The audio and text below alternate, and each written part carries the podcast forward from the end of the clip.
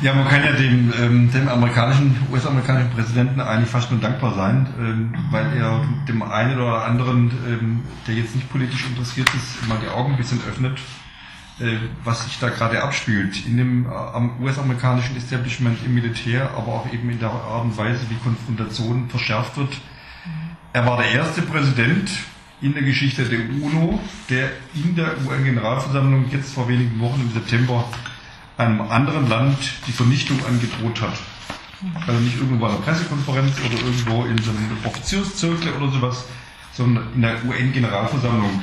Wir werden euch vernichten. Und es ist natürlich eine halbe Geschichte und da das sind wir wieder am Anfang des Jahres mit der, mit der Doomsday Clock, äh, dass es eben kein Wunder war, dass die amerikanischen Wissenschaftler eine Woche nachdem Trump an die Macht gekommen ist, die Uhrzeit nochmal verstellt haben auf 200 Minuten für 12 um auch für uns nochmal klar zu machen, Moment, wir sind hier gerade an einem, einem heißen Wendepunkt internationaler Auseinandersetzung, internationaler Sicherheitspolitik. Ähm, und ich mache nachher ein Anspiel, ich hoffe, wir kriegen nachher noch einen Film zum Laufen. Ähm, der sagt, wir haben jetzt die Chance, die Möglichkeit, entweder all diese Fragen von Konfrontation, von Militärlogik, ob jetzt im Iran, ob jetzt in Nordkorea, Südkorea, ähm, versuchen zu überwinden, alles, was jetzt seit 72 Jahren letzten Endes aufgebaut wurde, seit Ende des Zweiten Weltkriegs mit den Atombombenabwürfen auf Hiroshima und Nagasaki, den anschließenden ähm, Szenarien des Kalten Krieges und der ähm, dauerhaften atomaren Abschreckung, des, des Bestimmens der Weltpolitik durch die fünf Atommächte, später sind dann die anderen noch dazugekommen. Schaffen wir das zu überwinden? Ja oder nein? Und ich denke, die Aufmerksamkeit, die uns Trump geliefert hat, wo jeder auch sozusagen innerhalb der USA und innerhalb der politisch Interessierten in Europa und weltweit merkt, Moment, das, also jetzt ist eine Spitze erreicht, da können wir nicht mehr zusehen. Wir können einfach nicht hingucken und sagen, ja, Obama hat mal so ein bisschen äh, erst belächelt, ja, der will die Atomwaffen abschaffen. Später sagt man, gut, jetzt die Drohnenkriege, aber es war keine Bewegung entstanden. Und was jetzt sozusagen Trump uns befördert, ist hinzugucken, zu sagen, wir müssen aufstehen.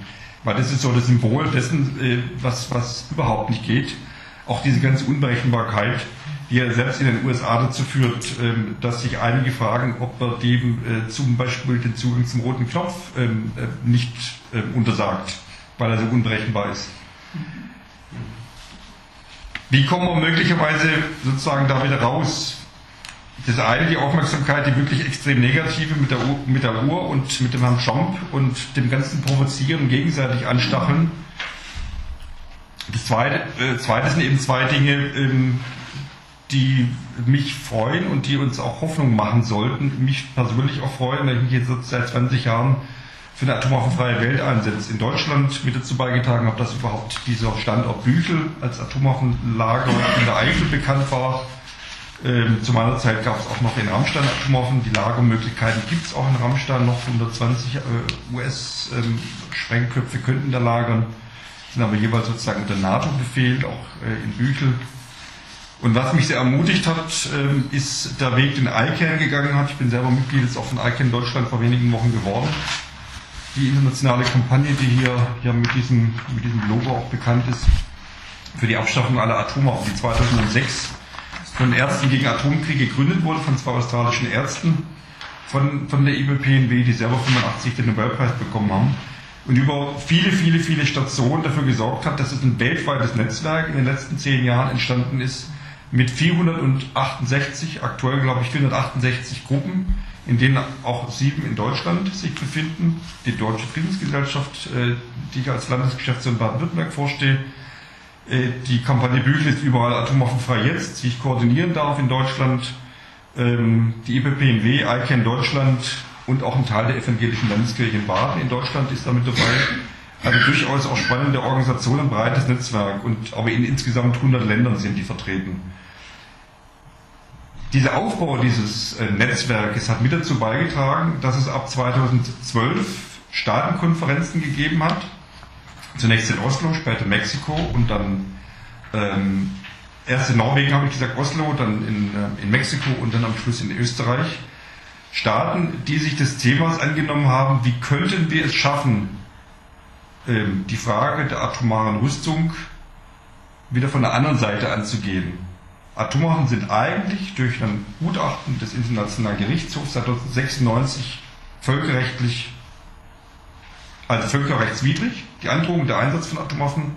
Es gibt eigentlich auch einen klaren Auftrag seit 1968 durch den Nichtverbreitungsvertrag an alle Atomwaffenmächte, die es damals gegeben hat, die P5, abzurüsten bis auf Null.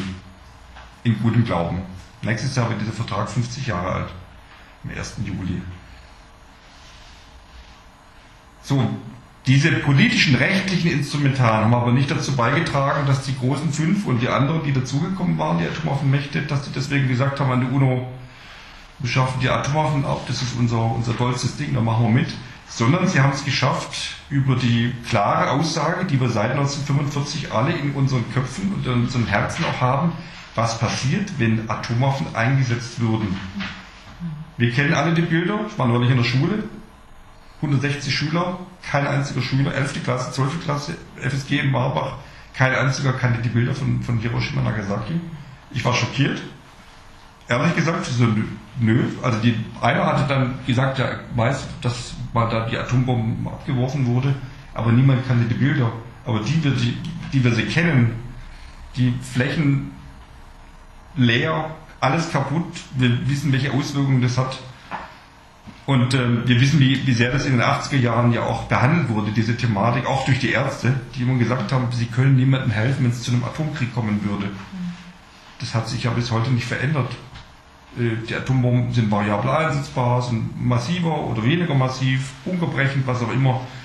Äh, aber die Strahlung und äh, die Zerstörungswut, der Hunger, der auftreten wird, die Klimawandel und so weiter, ähm, der wird dazu, dazu beitragen, dass die Menschheit vor der Hunde geht. Und wir haben ja zwei, drei, fünf, sieben Mal die Möglichkeit, den, den Planeten immer noch zu zerstören mit den 15.000 Atomwaffen. So, die Frage war dann, wie können wir sozusagen dem versuchen zu, zu begegnen? Und dann wurden die humanitären Konsequenzen von Atomwaffen in den Mittelpunkt gerückt über die, diese äh, Staatenkonferenzen und gleichzeitig aber auch die Zivilgesellschaft, die sich eingebracht hat über ICANN und das Internationale Rote Kreuz. Ähm, die sehr massiv mit dabei waren. Am Ende hat es dazu geführt, dass 2016 ähm, beschlossen wurde an der UNO im Herbst und endgültig dann direkt an Weihnachten, das war wie ein Weihnachtsgeschenk, dass in diesem Jahr Verhandlungen zu einem Atomwaffenverbot aufgenommen werden sollen. Über 130 Staaten haben sich daran beteiligt. Wer gefehlt hat, boykottiert hat, teilweise sanktioniert hat, waren alle Atomwaffenstaaten. Wobei China hat gesagt, sie würden, würden eigentlich das, könnten sich gut vorstellen mit dem Verbot, aber waren auch, auch, auch nicht dabei. Aber die ja enthalten bei der Abstimmung. Genau, und, und alle Atomwaffenstaaten. Und alle NATO-Staaten, Entschuldigung. Und natürlich auch Deutschland. Weil ihnen der Step-by-Step-Ansatz langsam und stetig diplomatisch ähm, voranzukommen wichtig war und weil sie gesagt haben, dieser Ansatz, der würde dem Nichtverbreitungsvertrag widersprechen äh, also sie haben sich im Prinzip selber teilweise widersprochen. Und wenn sie es ernst genommen hätten, hätten sie dieses Jahr bei den Verhandlungsrunden teilgenommen. Steinmeier hatte das gestoppt. Er selber ähm, hat dafür beigetragen, dass Deutschland nicht teilnimmt. Gabriel kam aus der Nummer nicht mehr raus, als er Außenminister wurde. Er hatte nicht die, die, die Kraft oder den Willen, wie auch immer durch die SPD getragen, dahin zu gehen. Wären sie dort gewesen, die Bundesregierung, hätten sie Einfluss darauf nehmen können, wie am Ende das Ergebnis aussah. Das Ergebnis war am 7. Juli 2017 zu merken und später, ich sage mal in etlichen Jahren, mit Sicherheit in allen Geschichtsbüchern hoffentlich weltweit auftauchend, das Verbot von Atomwaffen an der UNO wurde beschlossen von 122 Staaten. Singapur meines Wissens hat sich enthalten, es war also, und Niederlande, die durch ihr, die, ihre äh, Bevölkerung gezwungen wurde, daran teilzunehmen, hat kurz vor knapp ähm, durchgesetzt, dass es eine Abstimmung gab, sonst hätte es ein Konsensprinzip gegeben, hätte alle sozusagen ähm, das beschlossen gehabt. Das war dann das einzige Land der NATO, was teilgenommen hat und die haben sich dann dagegen entschieden. So, klar ist jetzt, dass, ähm, dass wir dieses Verbot haben, eine Zäsur, dass wir seit dem 20. September diesen Vertrag haben, der zu unterzeichnen bereitsteht. Mittlerweile haben 53 Staaten unterzeichnet. Es braucht aber 50 Staaten, die ihn auch ratifizieren und nach 90 Tagen, nachdem die letzte 50. Ratifizierungsurkunde hinterlegt ist, tritt er dann in Kraft. Er tritt zunächst mal natürlich auch nur für diejenigen in Kraft, die ihm beigetreten sind. Das heißt, klar ist, dass es natürlich große Hürden gibt für Deutschland, USA und so weiter, dem beizutreten. Für die ist er erstmal so nicht gültig, sondern erstmal nur für die, die ihn unterzeichnet bzw. ratifiziert haben. Aber die moralische Verpflichtung an alle Staaten, die wird natürlich stetig und stetig und stetig erhöht, wie vormals bei den B- und bei den C-Waffen, bei den Streumunition, bei den Landminen und so weiter und so fort. Das Spannende, und da sind wir jetzt bei dem Thema auch hier, wer hat denn tatsächlich unterzeichnet oder möglicherweise schon ratifiziert? Da könnten wir ja sagen, naja, das sind irgendwie kleine Länder, die haben 52.000 Einwohner oder 2 Millionen oder sowas. Indonesien, Platz 4 der Weltrangliste, 260 Millionen. Direkt hier um die Ecke des Nordkorea-Konflikts. Brasilien, 200 Millionen, auf Platz 5 der Weltrangliste. Nigeria auf Platz 790 Millionen. Bangladesch, nicht weit weg, auf Platz 8 mit 158 Millionen. Mexiko, die sehr stark dafür gekämpft haben, dass es zustande gekommen ist, auf Platz 11 mit 125 Millionen. Die sind auch das Land von Vieren, was mittlerweile auch ratifiziert hat, erst vor wenigen Tagen, vor einer Woche. Neben Thailand, Guyana und dem Vatikan. Im Vatikan geht sowas immer ganz schnell.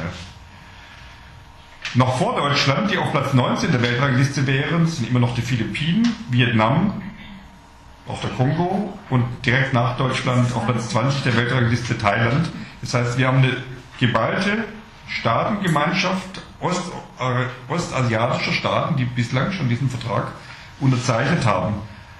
Und zwar ähm, je nachdem, du brauchst ja äh, die, die Frage der politischen Wertung der jeweiligen Länder ist immer das eine, aber die, der Fokus, sich nicht davon abhängig zu, abhängig zu machen, was die, die Atomwaffenstaaten machen, sich davon zu befreien und zu emanzipieren, als nukleare Habenichtse, ist schon stark. Und man sieht ja auch an der Rangliste der größten Wirtschaftsmächte, das sind Länder dabei, die in der Prognose möglicherweise später eine größere Rolle spielen werden. So, was hat das jetzt mit uns zu tun? Ähm, zunächst mal war die große Aufmerksamkeit da, als am 20. September das freigegeben wurde zur Unterzeichnung. Ich selber habe das im Livestream angeguckt, wenn dann ähm, der Präsident der Generalversammlung salbungsvolle Worte spricht, der Generalsekretär der UN, ähm, der Präsident des Internationalen Roten Kreuzes, diejenigen, die die Verhandlungen geleitet haben, der Präsident von Costa Rica und gemeinschaftlich über die Beatrice Fien für ICANN, die Zivilgesellschaft, mit am Tisch sitzt, als ein Vertrag zum Verbot feierlich verkündet wird. Das hat es so, glaube ich, in der Form noch nie gegeben, dass die Zivilgesellschaft mit den anderen Akteuren da an einem Tisch sitzt. Und das finde ich extrem wichtig, weil das für uns die Hoffnung ausmacht und das wurde dann zwei Wochen später ja nochmal bestärkt. 20. September, 6. Oktober, die Bekanntgabe des äh, Friedensnobelpreises an ICANN, äh, wo ich bis heute nicht so richtig weiß, was es auch mit uns, mit, mit mir selber macht, weil ich mich jetzt seit vielen Jahren dafür eingesetzt habe, dass das Thema vorankommt. Auf einmal ist man so mit Nobelpreisträger, fahre jetzt auch am Samstag oder fliege am Samstag ähm, nach Oslo und äh, darf mir das auch am Rande mit angucken. Da sind nur eine kleine ausgewählte äh, scharfe Menschen sind im, im Rathaus selber, aber ich bin an den verschiedenen Campaigning ähm, Side-Events, wie es neudeutsch heißt, mit dabei, um zu gucken, was machen wir denn mit, diesem, mit dieser Hoffnung, ähm, die ähm, letzten Endes dafür ho hoffen oder helfen soll, aus Anlass dieser humanitären Fragen, was bedeutet ein Atomwaffeneinsatz, was ganz was anderes zu, sozusagen mit auf uns auf den Weg zu geben. Nämlich schaffen wir es, über das, was wir 72 Jahre lang sozusagen erleben mussten, erdulden, ertragen mussten, dagegen gekämpft haben, in den 80er Jahren ganz stark mit den Menschenketten und alles, was da passiert ist, mit den Blockaden, schaffen wir es, das System der atomaren Abschreckung und dem dahinterliegenden Glauben, Militär könnte uns irgendwie äh, helfen, diese Probleme zu lösen, schaffen wir das zu überwinden und am Ende tatsächlich eine Friedenslogik hinzukriegen, die, ich habe das hier in einem ähm, Artikel, den ich ähm, bin ja mehrfach dann von, Interview, von Zeitungen gefragt worden, unter anderem hier die Titelkammer Zeitung, eine ganze Seite, äh, die dann über den Nobelpreis ähm, dann berichtet hat und dass sie eben auch nach Marbach geht, wo ich wohne. Und eine Frage hier war, ja, was bedeutet das denn jetzt und was machen Sie denn sonst noch? Und dann habe ich gesagt, das Ziel sollte es sein, irgendwann auch das Militär abzuschaffen. Vielleicht klappt das in 200 Jahren. Deswegen habe ich vorhin mal gesagt, 2175, vielleicht kann man da in das Paradies auch werden. Und ich glaube, jetzt haben wir die Situation, das beim Schopf zu packen und die Möglichkeit, die auch die Medien uns geben, indem wir wahrgenommen werden, äh, indem wir ständig gefragt werden, angefragt werden, das zu nutzen, auf diese Problemlagen hinzuweisen, was bedeutet das eben Nordkorea, südkoreanische Halbinsel, äh, all diese Konfliktfelder, wo so viele Atommächte zusammen sind, wo ein Horrorszenario entstehen kann, wenn wir uns das weiterdenken, was Claudia dargestellt hat, was mit dem Iran weiter passieren kann und den Konflikt mit den USA, was ähm, was äh, mit Russland passieren kann und den, den Manövern und der Unsicherheit an, den, an, an der Ostgrenze äh, der EU, darauf hinzuweisen und gleichzeitig zu sagen, wir müssen dazu beitragen, dass die 122 Staaten, die unterzeichnet haben, dass die jetzt äh, beschlossen haben, dass der Vertrag gibt, dass die jetzt auch sich auf den Weg machen, diesen Vertrag zu unterzeichnen. Und wir müssen unsere Länder in Deutschland, allen voran, das ist das, was wir tun können, wir müssen unsere, unsere Regierung dazu bringen, was extrem schwierig ist, und wir wissen, welche Regierungskonstellation äh, uns blühen könnte oder wird. Wir sollten uns, dürfen uns aber davon ähm, nicht abhängig machen und sollten auch darauf vertrauen, dass wir eine Kraft haben. Ich komme jetzt heute aus Mutlangen. Der wurde heute das 30 Jahre INF-Vertrag des Mutlanger Manifests unterzeichnet. Abrüstungsverträge schaffen Sicherheit, den INF-Vertrag einhalten, der gefährdet ist, dem Atomwaffenverbot beitreten mal aufs Landesender, das kam jetzt gerade vorhin in der Landesschau, da hat nicht irgendwer dieses Ding unterzeichnet. Das hat zwar der Wolfgang Schlipp-Haupt, den einige von, von, euch kennen, der viel in Mutlangen engagiert war, für die Pressehütte Mutlangen. Es haben unterschrieben der Landrat Klaus Pavel vom Ostalbkreis, die Bürgermeisterin, die aktuelle von Mutlangen, Stefanie Esswein, der Oberbürgermeister von Schwäbisch Gmünd, und etliche andere, die haben extra ihre Kreistagssitzung verlegt nach, A, nach, nach Mutlang, damit die hier dieses Manifest mit unterzeichnen können. Und die Worte, also der Landrat hat eindeutig gesagt, wozu brauchen wir Waffen auf dieser Welt, nicht nur Atomwaffen, wozu brauchen wir Waffen auf dieser Welt. Die, die Bürgermeisterin hat gesagt, die Erfahrungen in ihrem eigenen Städtchen in Mutlangen äh, und die Konfrontation mit, mit dieser ganzen Problematik ähm, muss uns dazu bringen, auf all diese Eskalationsspiralen und auf die, auf die Aufrüstung mit Atomwaffen und darüber hinaus zu verzichten, sondern die, die Gegen- und die Trendwende einzuleiten.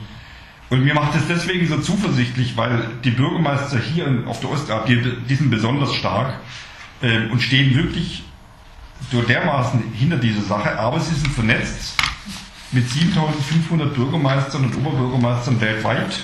Da gibt es auch viele in China, da gibt es welche in Iran, also Teheran, der Bürgermeister ist Mitglied von Mayors for Peace, der Pekinger Bürgermeister ist Mitglied von Mayors for Peace.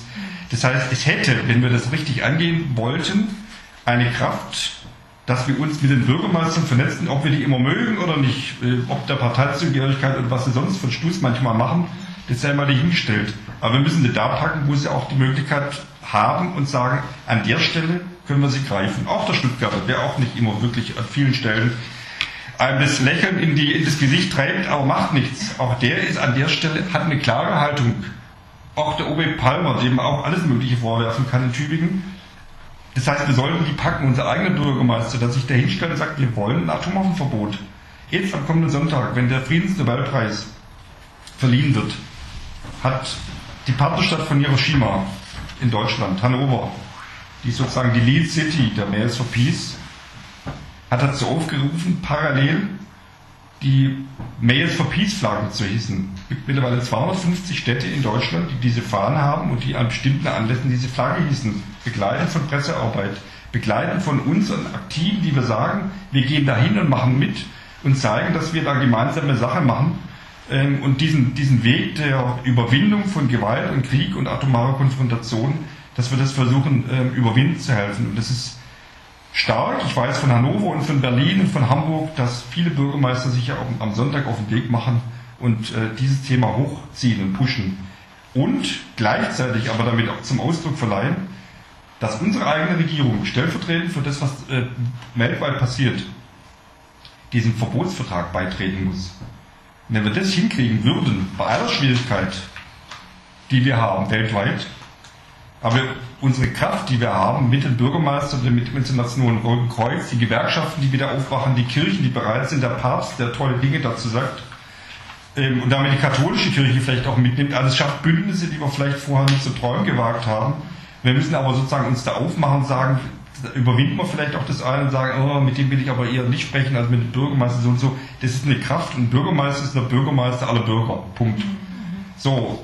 Und das sind 7500, die sind mit Nobelpreisträger, die sind Partner von ICANN. Das heißt, ähm, das ist eine Dynamik und eine Kraft und die sollten wir nutzen.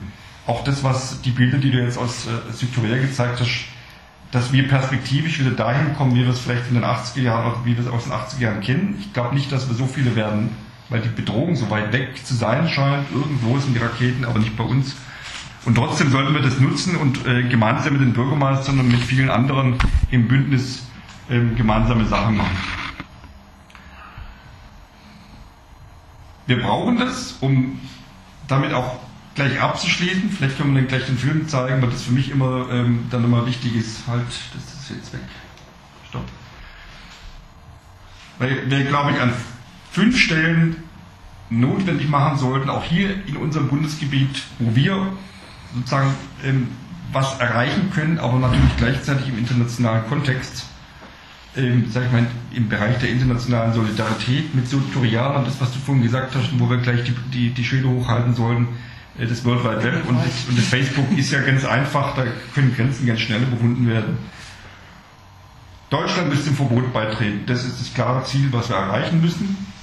Und wenn wir das schaffen, wankt das System innerhalb der NATO.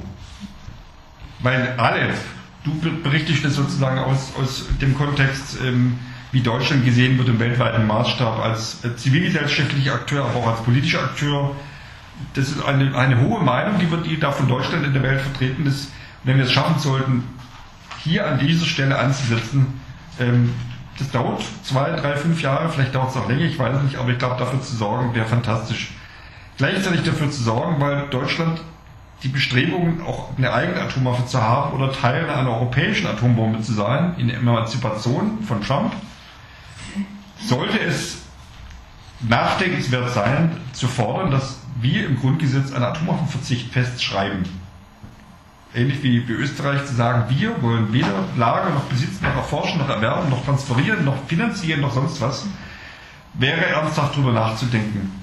In den entsprechenden Konfliktfeldern, die ich vorhin beschrieben habe oder die wir beschrieben haben, Nordkorea, äh, Iran, Russland, den Dialog an allen Stellen, wo es auch nur geht, zu fördern, um bei Nordkorea anzufangen, diesen Wahnsinn, äh, den Bush damals betrieben hat, Nordkorea als einen Teil der Achse des Bösen zu betreiben, wieder zurückzufahren und als mindeste, als ersten einleitenden Schritt Nordkorea eine Nicht-Angriffsgarantie zu geben. Das wäre das, was wir sozusagen auch von unserer eigenen Regierung erwarten können, müssten gegenüber den Partnern zu sagen, das muss der erste Schritt sein, damit Versöhnung möglich ist, damit langfristig irgendwann es möglicherweise auch wieder zu, zu einem einigen äh, Korea kommt. Darüber hinaus, und da bin ich ganz froh, dass da verschiedene Initiativen ergriffen wurden, gibt es einen Aufruf Abrüsten statt Aufrüsten in Deutschland, der alle relevanten Gewerkschaftsführer äh, oder von allen relevanten Gewerkschaftsführern, DGB und GEW und so weiter, mit unterzeichnet wurde von Künstlern unter Lindenburg, äh, von Friedensbewegten, von parteipolitischen Akteuren, sowohl SPD, Grüne als auch Linke die 2%-Ziel einzustellen, weil Militär schafft keine, schafft keine Lösung. Und das Geld, was dafür ausgegeben wird, wenn wir uns vorstellen, von 35 auf ungefähr 70 Milliarden, ganz grob, was wir da in Bildungsprogramme einsetzen würden und zivile Konfliktbearbeitung, nachhaltige Entwicklung, ähm, Sustainable Development Goals als kleine Stichpunkte, wären extrem wichtig und es wäre möglich, darüber sozusagen auch die Frage von Militär und Friedenslogik nochmal anders im öffentlichen Raum zu diskutieren. Und ich schließe damit wir sollten, und auch das habe ich an anderer Stelle gesagt in dem Interview, wir sollten alles dafür tun. Hier gibt es ja genug auch Schulleiter, Pädagogen und so weiter. Wir sollten alles dafür tun, dass die Friedenskompetenzen und die Friedensbildung, wo auch immer, eigentlich weltweit gestärkt wird. Die Fragen, wie gehen wir mit Konflikten um, wie können wir Dialog und Verhandlungen lösen, im Kleinen, im Großen, weltweit, das muss in der Schule gelehrt, gelernt werden, mit allen Methoden, die uns zur Verfügung stehen, damit die Schüler, die jetzt und die Generation, die jetzt aufwächst, was anderes mitkriegt, als äh, am Ende haut man dem anderen eins in die Fresse, weil was anderes kennt er nicht. Und da ist Gott sei Dank in den letzten 20 Jahren viel passiert über Streitschlichterprogramme, über Mediation. Und ich glaube, wenn wir diese Generation ausbilden, dann sind wir in etlichen Jahren viel, viel anders und, weiter, als, als wir es im Moment gerade zu träumen wagen. Aber da gehört sehr, sehr viel Impulse dazu, sehr viel Nachdruck, sehr viel Geld. Ähm, und ähm, ja, von daher wünsche ich uns, dass wir an der Stelle an verschiedenen Stellen nachbohren. Äh, und dann sehe ich trotz aller Problematik äh, und Schwierigkeiten und auch Sorgen, die ich da habe, auch ähm, mit einer guten Hoffnung in die Zukunft, ähm, dass wir in 20, 30 Jahren Gott sei Dank weiter sein werden. Danke.